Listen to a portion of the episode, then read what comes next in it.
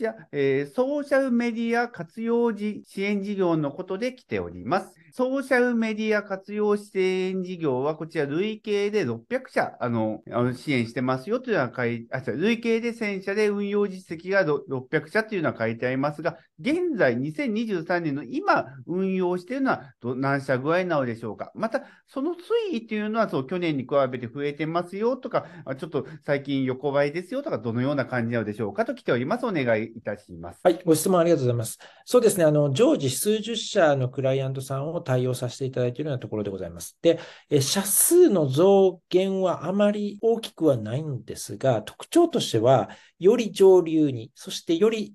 大きなお客さんにという移ってきているのが、ここ数年のトレンドでございます。まあ、なので、昔は本当にこう、できたばっかりの会社の小さい案件もさせていただいてたんですが、まあ、最近はもう本当にしっかりした予算を持ってらっしゃるクライアントと、まあ、どちらかというと直でご契約させていただきながら、あの、させていただいているように変わってきているというところでございます。で、今後の方針としましても、まあ、できるだけ上流で、そしてこう、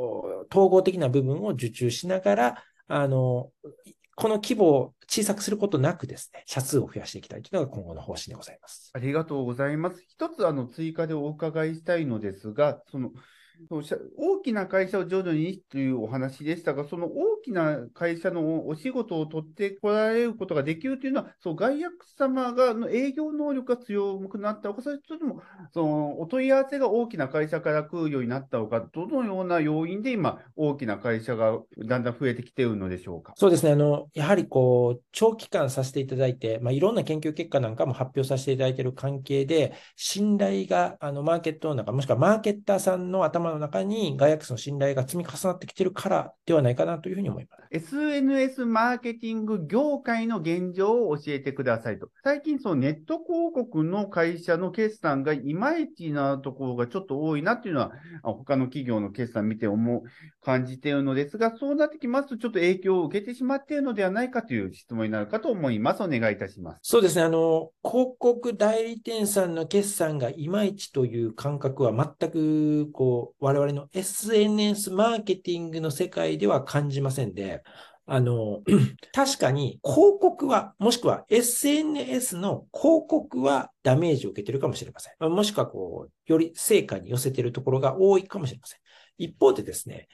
我々 SNS の広告のビジネスに連動しているかというとそうではなくですね、企業がいかに SNS を活用するのかというところに連動しております。企業がいかに SNS を活用するのか、まあ、簡単に言えば自社でチャンネルを持つのか、例えば TikTok をするのかしないのか、その時に製品ごとにするのか、もしくはこう、ブランドのグループごとにするのか。で、それは重要なのか重要じゃないのか。例えば、社員さんに SNS を禁止にするのか、いや、SNS を解禁するのか、もしくは、ルールを作った上で SNS を有効活用するように、社員に、こう、なんていうんですかね、指示命令はできないんですが、あの、そういうふうなガイダンスをしていくのか、一方、それでトラブルが発生しないようにするのか、あの、またですね、SNS の効果が、あの、いろんなプロモーションしてると思うんですが、そのプロモーションの効果があったのかなかったのか。そういったような分析、ここういったところに我々は連動しています。で、実際我々のこの事業規模もですね、正直10億、20億の規模でございまして、えー、そういう意味では、あの、広告代理店さんの決算もしくは広告という分野のが渋くなっているかもしれませんが、NSS マーケティング業界としてはほぼそれを感じず、着々と世の中の位置づけでは位置づけが上がってきているなというふうには感じてますね。ありがとうございます。そう今、昔に比べまして、そのツイッターだった方がインスタとか TikTok とか様々な広告、あの、そうプラットフォームがあ広告、ごめんなさい、プラットフォームが出てきている状態になっておりますが、特にこの中でそう力を入れて運用してきますよというのも会社ごと変わってくるものなのでしょうか？そうですね、あの変わりはしますが、やはりこう縦型画像、動画、あのもしくはそういった、まあ、なんていうんでしょうかね、クリエイティブがより求められるところに注力してるなというふうに思っております。で、我々もですね、その、業績が伸びている要因の一個としては、本当ラインナップを増やしてるというのは一つの要因でございまして、まあ一つ一つはもしかすると減ってるかもしれませんが、あの、そういったもう TikTok もやりましょうよと、インスタもやりましょうよとかっていう、そういったラインナップが増えてるっていうのが当社の業績の伸びにも連動してるのかなというふうには考えてます。今回の資料で20代が成長しやすい環境ラキングで、まあ、オープンワーク様のシェアベイ4.9というものすごく高い高評価をいただいているというのは書かれております。で、こちらは具体的にそう他社と比べて、その外役様はどういったところでそう成長しやすい環境を作られているのでしょうかと来ております。お願いいたします。あの、当社の事業がですね、ソーシャルメディアだったり、シェアリングエコノミーだったり、DAO だったりっていうところで、まあ、当社の社風がそこから、あのー、想像していただきたいんですが、あのー、こう上下が厳しくて、えー、中央集権的ではないです。本当に一人一人の個々が、あこう自分が情報発信したり、自分が意思決定をしたり、えー、自分がこう物事を作っていったりという、こう自立分散型のこう社風になってございます。まあサービス自体もそうですし、そういったようなサービス設計をして企業様にご提案してるだけあって、当社自身がね、こう、なんて言うんでしょうか。えー、旧来の組織形態であれば、あの、うまいこといきませんので、えー、当社自身がいち早くそういったような文化を取り込んでいます。結果的に、えー、どんなような会話をしているかと言いますと、例えば22歳の新卒が入ってきましたと。はい、こうどど将来どうしたいの？どうしたいんですか？と。何を目指してんですか？そういう話をします。で、いやー、今、給料が例えば30万だけど、2年後に1割、2割増やしたいな、なんてこと言う人はいなくてですね。まあまあ、初めはそうかもしれませんが、本当のところどうしたいなと。人生、どんな人生だったら合格で、どんな人生だったら不合格だ。もう人生でこれができたらもう大ハッピーっていうのは何なの？そういったことを聞いていくと、やっぱり一人一人、えー、非常にポジティブで大きな夢を持ってらっしゃいます。あのー、昔こういうような悩みがあって、こういう悩みがないような社会にしたいなっていう人もいれば、いや、私はこうビジネスマンとしてやっぱりこう、いろいろやっていきたいと、勝ち上がっていきたいと。いや、20代のうちに上場企業にさせていきたいんだ、みたいな、あの、自分が作った会社を上場企業にさせていきたいんだ、みたいな人もいれば、まあ本当にいろんな人がいますけれども、そういう気持ちを持っています。で、それをすごく大切にします。我々としてはそれを邪魔しない、あの、ようなことを大切にしてまして、えー、こう、一人一人がそういうようなものを目指す中で、あの、当社の方針と合わなければ、じゃあや、やめていただいていいとか、やめた方がいいんじゃないっていう話になりますし、あの、当社とリンクする、まあ、非常にリンクすることが多いんですが、あの、リンクしたときには、あ一緒にやっていこうと。我々も例えば、じゃあ、起業するときには投資させてよというような関係を持ちます。で、非常にこう、責任感を持ってやっていきますので、まあ、あの、細かいこと言えば、いろんな研修が整ってるとか、あの、あるんですけれども、あの、一番の重要なところは、その責任感が入った人から持っているっていうのが一番違うのかなというのは思いますね。ありがとうございます。あの一つお伺いしたいのですが、まあ、責任感を持ってやって、まあ、うまくいくときももちろん多々あると思うんですが、そう、うまくいかなかった場合の、そういうフォローとかも、ものすごくいい感じでされているということなのでしょうか？いえ、えー、そんなことはなくてですね、まあ、うまくいくこともあれば、うまくいかないないこともありますが、うまくいかないことの方が圧倒的に多いと思います。で、一方で、えー、これあかんわと思ったら、すぐ、あの、撤退します。それ撤退するのも、なんか上司が止めるというよりか、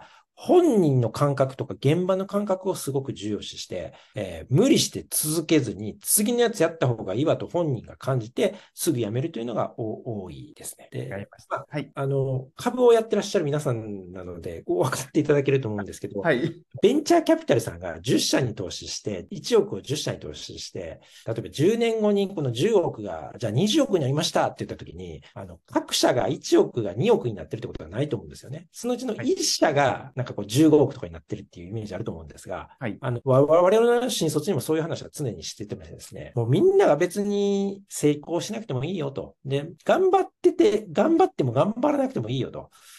大成功をぜひ目指してほしいし、まあ、皆さん自身もいや、なんかこう、56点取りました。俺の人生56点です。みたいなしたいわけじゃないですよね。と。100点目指して頑張っていこうよっていう、そういうマインドがやっぱ社内にありますので。で失敗に関して、えー、失敗は多いですが、失敗したからといって別に誰も何も言いませんし、大きな失敗がするほど、こう、硬直的な組織でもないですね。スナップマートはどのように収益化していくのでしょうかと来ております。お願いいたします。はい。えー、スナップマートはですね、えー、まあ、こちら記載の通りなんですが、企業がやはりこう、SNS を有効活用してどうマーケティング、どうプロモーションしようかというのは常日頃から悩んでいらっしゃいます。そのような中でこの30万人のクリエイター、この30万人はインフルエンサーというよりかは、あの、クリエイター、そしてインフルエンサーというよりかは、生活者寄りの人たちなんですが、こういった人が、あの、いや、このサービス使ってよかったとか、このサービスで、えー、撮った写真がこれですというのをこうたくさん上げてもらうことによって、よりその同じ層に響いていくっていうことを実現させています。で、このキャンペーン、こういったキャンペーン一つやるのに、企業様からやっぱりこう100万単位のあのお金、あの少なくとも100万単位、まあ数百万単位のお金も多いんですが、をいただいて、えー、そういったインフルエンサーさん一人一人に、えー、まあご参加いただいたあお金をお返しして、えー、まあその、なんていうんですか、マーケティング、マーケティング全体を統括している当社の方で、えー、利益を上げていくというような枠組みになっています。こうソーシャルメディアサービス事業、インキュベーション事業、まあ様々なところになると思うんですが、やはり同業他社というのがあのいらっしゃる事業になるかと思います。で、他社にはない強みについて、まあ、それぞれ教えていただけたらと思います。お願いいたします。はい。あの、ソーシャルメディアサービス事業に関しましては、やはりこう、SNS にかなり初期の段階から目をつけてずっとやってきたというのが、あの、本当に強いところでございます。ソーシャルメディアラボというですね、あの、まあ、メディアも運用してますが、もう記事の数も多いですし、質もすごい高いと思います。あの、投資家の皆さんの中で、会社のソーシャルメディア運用の担当とかであれば、もう一度ならず何度かは、あの、ソーシャルメディアラボの記事を見て、えー、自分のサイトの設計とか、あの、ソーシャルメディアの設計をされたことあるんじゃないかなと思います。まあ、ともかくそういったようにですね、情報発信、研究を徹底してやってきてるっていうのが、やっぱり強みなのではないかとあの思っております。で、もちろんですね、こう、新しく出てきた TikTok とかインスタとか、まあ、まあ、そういったところに特化した新しいベンチャー企業もいるんですが、あの、我々も、まあ、スナップマートですとか、新しい事業を買収しながらですね、あの、そういった新しい分野でもカバーをしっかりして、大手企業から信頼を失わず、しかもフレッシュな新しい分野も理解しているというような位置づけを維持していくのが今後も重要だろうというふうに思っています。インキュベーション事業の方はですね、あの、先ほどから説明している通り、あの、ベンチャーキャピタルビジビジネスで、えー、いかにいい投資家にあって、いかに他のベンチャーキャピタル、あいかにいい企業家にあって、他のベンチャーキャピタルと争いながら、うち出資させてくださいよ、もっと高値でいいですからみたいなようなあの戦いをされていらっしゃるんですが、我々はその戦いとは全く違うところで戦ってます。あの本当にこう新卒採用で頑張って、え育てるのに頑張って、えそこでいいメンバーに投資をしているという形でございますので、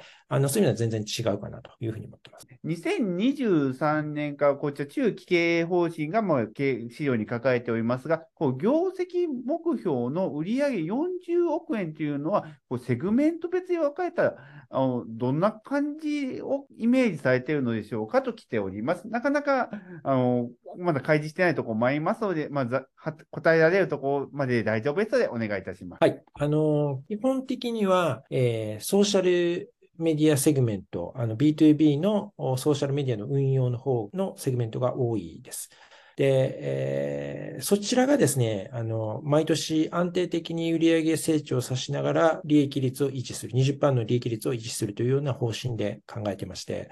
えーまあそ、そちらがあの多いというふうな認識でお考えいただければなと思っています。ありがとうございます。じゃあ、逆を上回せば、そのインキュベーション事業は、そのうまくいけばという言い方はないですが、いい投資先あったら、それにプラスしてあの出てくるというイメージで考えてほしいのでしょうか？あの、そうですね。インキュベーションセグメント、非常にこう、ちょっとややこしいんですが、まず、はい、投資は基本的に費用になると思っていただいて大大丈夫ですと。はい、例えば、社内で新規事業を立ち上げました。それのマーケティングに1000万使いました。これ今年の費用です。はい例えば、外部の会社に投資をしました。1000万投資をしました。あの、今年は大丈夫かもしれませんが、2年後、3年後には得てして減損しましてですね、それも費用になります。はいで、これまで赤字だったり黒字だったりっていうのは、そういう投資を結構積極果敢にやってた結果ですね、あの、赤字が出てたというのが正直なところですと。で、はいそれがだいぶ一巡してまして、我々も結構その勘どころを掴んできましたので、え投資額を非常に絞りながらも近い効果を出せるようになってきたなっていういうのところで費用が減っております。一方、売上がですね、例えばその投資をしてた会社が上場したら売上になるかということは、まあそんなことは全くございませんで、上場しても1円の売上にもなりません。我々が株を売った時に初めて売上になるというような枠組みでございます。まあですので、えー、まあ本当にこう売却方針によってきますので、うー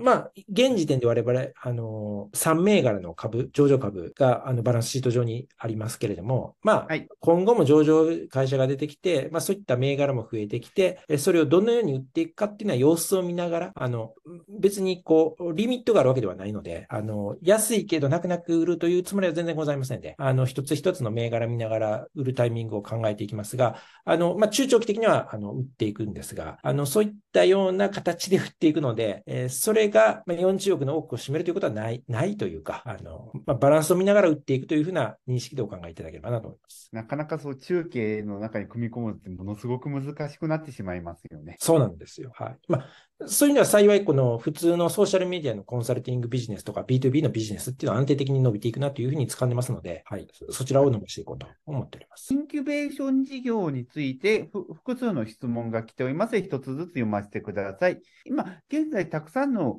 そう企業様にあの投資をされていますが、こう投資を、まあ、する企業もあれば、逆に言えばしない企業もあたくさん出てくると思います。で、投資先の選定及び投資するかどうかの意思決定のプロセスについて教えてくださいと来ております。お願いいたします。はい。あの、投資先は、まあ、あの、二つに分かれています。一つは我々の卒業生です。で、もう一つは卒業生ではないんですが、当社が力を入れてやってます、ソーシャルメディア、シェアリングエコノミー、Web3 のカテゴリーのベンチャー企業に投資をすることもございます。この二つの系統がございます。で、一つ、一つ目の卒業生の方からご説明しますが、はい卒業生の投資の投資先の選定理由は、えーその人物です。あの、ビジネスモデルが良かろうが悪かろうが、あの、1年、2年、3年、4年一緒に働いてきて、ああ、彼は仕事ができるなと、動きが早いなと、お儲けどころピーディーに見つけて、しっかり事業をスライドさせていけるなと、そういうことが感じさえできれば、別に最初に出してくる事業提案書があろうがなかろうが投資をさせていただきます。あの、今度こういうようなカテゴリーでこういうふうなところにチャンスがあると思うから、こういうふうに起業しようと思ってるんですよって言われた瞬間に、まあ、言われた瞬間にというか、もう過去4年間の中で、彼ならやるなら投資をさせてくれくれというような気持ちがこっちサイドにあるんで、ああ、じゃあ、あの、出資させてくださいよっていうような形で出資をします。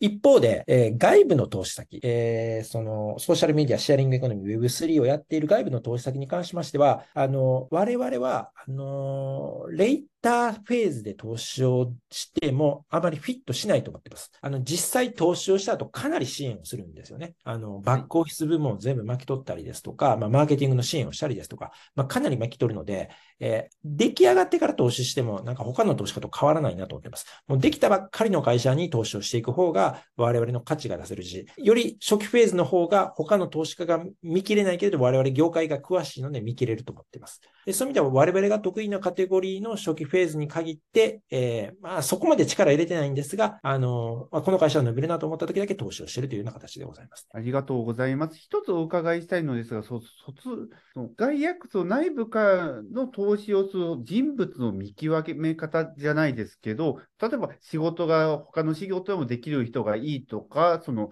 悩み事にも積極的な性格とか、まあそう、投資したくなるせ性格とかそういった人物像というのはあるものなのでしょうか？はい。あの、そこはなかなか何とも言えませんで、えー本当にこう、ま、皆様もこういう形で、あの、いろんな社長の、との話をされていらっしゃると思いますが、あの、同じタイプの社、成功、あの、なんかこう、会社を経営してる社長ってみんな同じような会社、同じような性格かじゃそんなことないじゃないですか。本当こう、一人ずついろんな形されてらっしゃるなっていうふうにこう感じられると思うんですが、そういう意味では、あの、仕事をして結果を出してきているというところは共通してますけど、どういうタイプかっていうのは本当人それぞれですよね。えー、インキュベーション事業のそのノウハウのそう社内蓄積っていうのはどのように行っているのでしょうか。で、投資判断というのは俗人的な部分が多いのでしょうかという、まあ、こう投資判断のシステマティカとか、まあ、そういったもののお話になりますかね。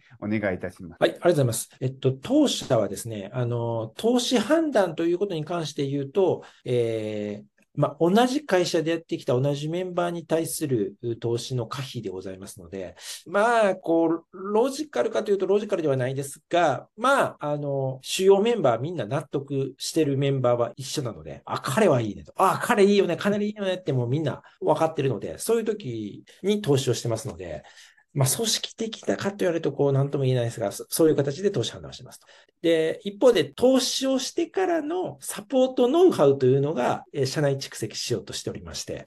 えー、その立ち上がったばかりのベンチャー企業にどういうサポートをしていくのかっていうのは、まあ、あの、実際ですよ。こう、そういったことが評価されて、東京都ですとか、福岡市ですとか、北海道から、ああ、じゃあ、スタートアップのサポート、学数頼むよという形で受注させてもらってるわけなんですが、まさにそこはノウハウ化をしています。例えば、はい、商品を作ったときに、いや、商品を作ろうと思ったときに、いや、作る前に世の中に売りに行こうとか、じゃあ世の中に売りに行くって商品もないのにどうやって売ったらいいのかとか、それを、じゃあ1ヶ月かけて売るんじゃなくて、どうすれば3日でトライができるのかですとか、もうそういう本当スタートアップならではの、まあ、ノウハウを社内で蓄積しているという感じですね。投資を判断する、ちょっと先ほど質問にかぶるところがあったら申し訳ございません。ね、えー、重要視ということはということは、これ、先ほどの質問にあったところになります、ね、そうですね。じゃあ、そういう意味でちょっと、あの、もうちょっと前工程の話をさせていただきたいなと思いますと、はい、実際投資をさせていただくのは一緒に働いた人に投資をしているので、そういう意味では、はい、あの、判断と言っても判断じゃないような感じがするんですが、は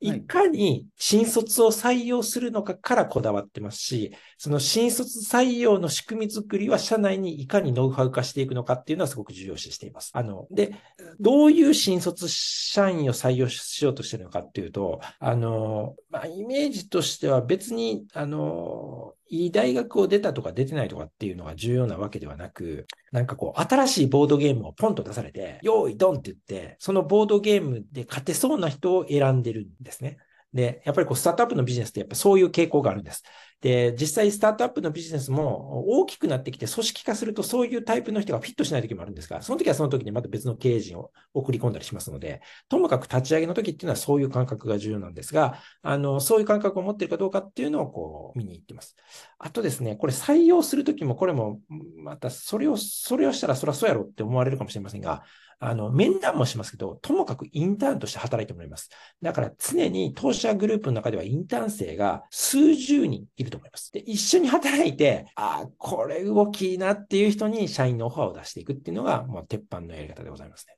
なので、我々からすると逆に言えば、普通のベンチャーキャピタルさんって、投資、その、起業家の話を聞いて投資をするかどうか決めてるっていうのは、すごいなと思うんですよね。あの、はい、我々はそういう意味では、一緒に働いて採用するかどうか考えて、一緒に働いてから投資するかどうか考えてっていうようなプロセスを取ってるっていうのが私たちのスタイルですね。ありがとうございます。確かに、そう、プレゼンだけでは、その、深くまで、その、相手のことがわからないということってありますよね。そうですね。はい。そう、あると思います。ありがとうございます。ああとすみません。ちょっとそ今補足でちょっとじゃ邪推な質問だったら申し訳ございません。その結果、そうまあ、他社と比べてっていうのも変な話なのですが、やはりそう、まあ、実際今、上場企業も何社もまあ輩出しているというところではあるのですが、そうそう外のベンチャーキャピタルさんでそう外外部のオンリーで投資をする人よりもそう結果的なものっていうのは、やはり、その、社長から見て、あの、こっちはいいなっていうところ、手応えっていうのは合うものなのでしょうか？はい、そうですね。あの、ベンチャーキャピタルさんって、みんな儲かってるかっていうと、そんなことなくて、やっぱりこう、はい、まあ当たり前ですけど、ハンバーガー屋さんでも、服屋さんでもそうだと思いますが、上位は儲かってて、上位以外は赤字だと思うんですが、ベンチャーキャピタル業界も一緒でして、いや、上位は儲かってて、上位は儲かってない、上位以外は儲かってないっていうのは、まあ、まあ当たり前なんですが、あの、我々がベンチャーキャピタル業界の上位のポジションをベンチャーキャピタル事業で取れるかというと、やっぱ難しいなと思いますね。あの、そういった人は、例えば資金力が非常に多いとか、えー、若手投資家にこのスキームで投資するっていうのでも日本中で有名になってるとか、まあ、なんかこう、それぞれ強みを持ってやってるんで、えー、まあそ、そういったベンチャーキャピタルビジネスとして戦うには我々は不適、まあ、あの、うんまあ、比べるもんじゃないんですけれども、あの、あんまり我々はヒットしないなと思います。で、まあ、パフォーマンス自体は我々の投資はすごいいいと思ってますね。あの、ベンチャーキャピタルの中でも上、あの、結構上、上の方というか、まあ、買ってるベンチャーキャピタルの中の同じようなパフォーマンスじゃないかなと思います。ただ、やっぱり我々規模がちっちゃいっていうのがやっぱボトルネックでございまして、まあ、この規模をやっぱ増やしていかないと、うん、なんて言うんですかね。こう、100を倍にするより1000を1.5倍にした方がやっぱでかいじゃないですか。やっぱそういうことをやっぱり意識していかないといけないなというふうに思います。ね。ありがとうございます。今、この質問に対する深掘りの質問が Zoom で来ております、ちょっと先に読ませてください。えー、元社員が事業を起こしている、あ、元社員が事業を起こして成功している企業として、そう、リクルートが挙げられると思いますが、で、リクルートももちろんインターンをやっていると思いますが、例えば、そう、リクルートに対して、その、アントレプレナーを育てる点で、そう、競合優位性はあるのでしょうか？ということで、まあ、リクルートとの比較の質問がちょっと来ております。お願いいたします。あの、リクルートさんも、あの、すごく、若手社員が成長して起業されるケースが多いんじゃないかなと思います。あの、ただ、あの、歴史の長さと社員数の規模からいくと、あの、段違いに当社社の方が、えー、卒業生における上場企業、もしくは上場企業の取締役の人数の比率は高いんじゃないかなと思います。ちょっとその正確に調べてはいないけど、当社に新卒で入ったら、10人に1人ぐらいは上場企業の役員か社長やってるんじゃないかなっていう感じなんですね。もう、だからもう本当桁違いに比率が高いというふうに思ってます。で、それの理由の一個は、あの、まずガイアックスが投資をしているということですね。あの、リクルートさん、まあ、卒業生が起業されますけど、それにリクルートが投資をするかって別にあんまり関係ないと思うんですが、我々投資をします。で、投資をした結果どうなるかというと、我々の先輩方と、先輩方というか、その卒業生で上場したような経営陣と、投資をしたその若手社員とを我々積極的につなげます。で、それが一体となってコミュニティとなって、常にこう相談をし合う関係ができる。あの、それとか、ちょっとお客さんの紹介をしてもらうような関係ができる。そして、こう、上場するまでのノウハウ。まあ、これがこう、もちろん我々自身、外役自身もノウハウとして貯めてるんですが、そういった先輩経営者から、こう、断続的にいろんな情報が、こう、下ろされることによって、より成功率が上がってるんじゃないかなというふうに思う。インキュベーション事業は4事業、こちらシェアサービス、Web3 ダをスタートアップ支援で、投資先を連結がこれあるということですが、どれが安定して利益に貢献して、どれが足を引っ張っているのでしょうか？えー、熱意を感じるのですが、インキュベーション事業は足を引っ張りすぎて、いうとこを舞うのではないかということで、つまり、まあ、まあ、先ほどの話、もちろん、その企業文化としてプラスになるところもあるのですが、その利益を生むところは、その SNS マーケティングだったらという感じのニュアンスの質問になるかと思います。お願いいたします。はい、ありがとうございます。あの、我々が説明がなかなかできないところのご質問をいただいて、あの、本当にありがたいなというふうに思います。えー、インキュベーション事業のうちですね、えー、ちょっと先ほどもご説明したんですが、はい、株を売らない限り売上利益にならないんですね。はい、で、当社が持ってる上場銘柄3銘柄は、母価はもうほぼゼロです。あの、創業時に出資したものばっかりですので、もうほぼゼロの母価で持った株がまだ打てないので利益実現してないというような状態でございます。で、えー、だいぶそういった上場銘柄も出てきましたので、最近はあの、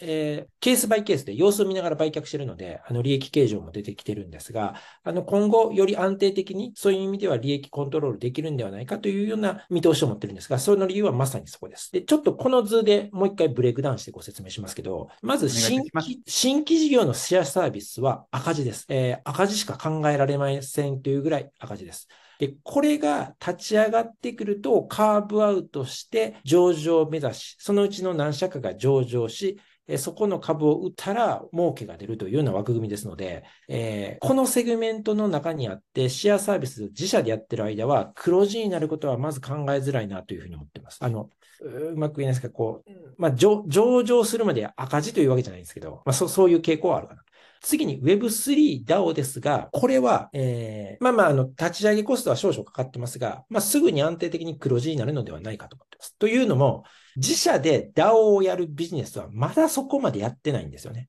あの、人様が DAO をやるっていう時にコンサルティングですとかシステム構築をご支援している B2B のビジネスですので、えー、まあ、これは儲かります。で、ともすると、セグメント的にインキュベーション事業のセグメントではなく、その、ソーシャルメディア事業のセグメントに移すかもしれません。あの、いや、それ、それ全然全く検討しませんけど、あの、イメージ的には本当にそういう意味では B2B のビジネスが今主体ですので、で、これを自社で DAO を立ち上げます、立ち上げるときに費用かかりますっていうとまた変わるんですが、現時点のスタイルとしては、ああの、黒字を出していけるというふうに思っています。で、三つ目のスタートアップ支援も、これ黒字です。でもこれスタートしたのが今年でございます。あの、本当岸田首相がいあの、そういった制限をしていただいてから、えそっちにシフトしたので、これまで自社がやって、自社でスタートアップスタジオを運営して、費用を投資してたのが、あ、お国がお金を出してくださるんだ。あ、市区町村さんがお金を出してくださるんだ。ありがたい話だな、つって、本当に、えー、お仕事を受けてスタートアップ支援活動をししているので、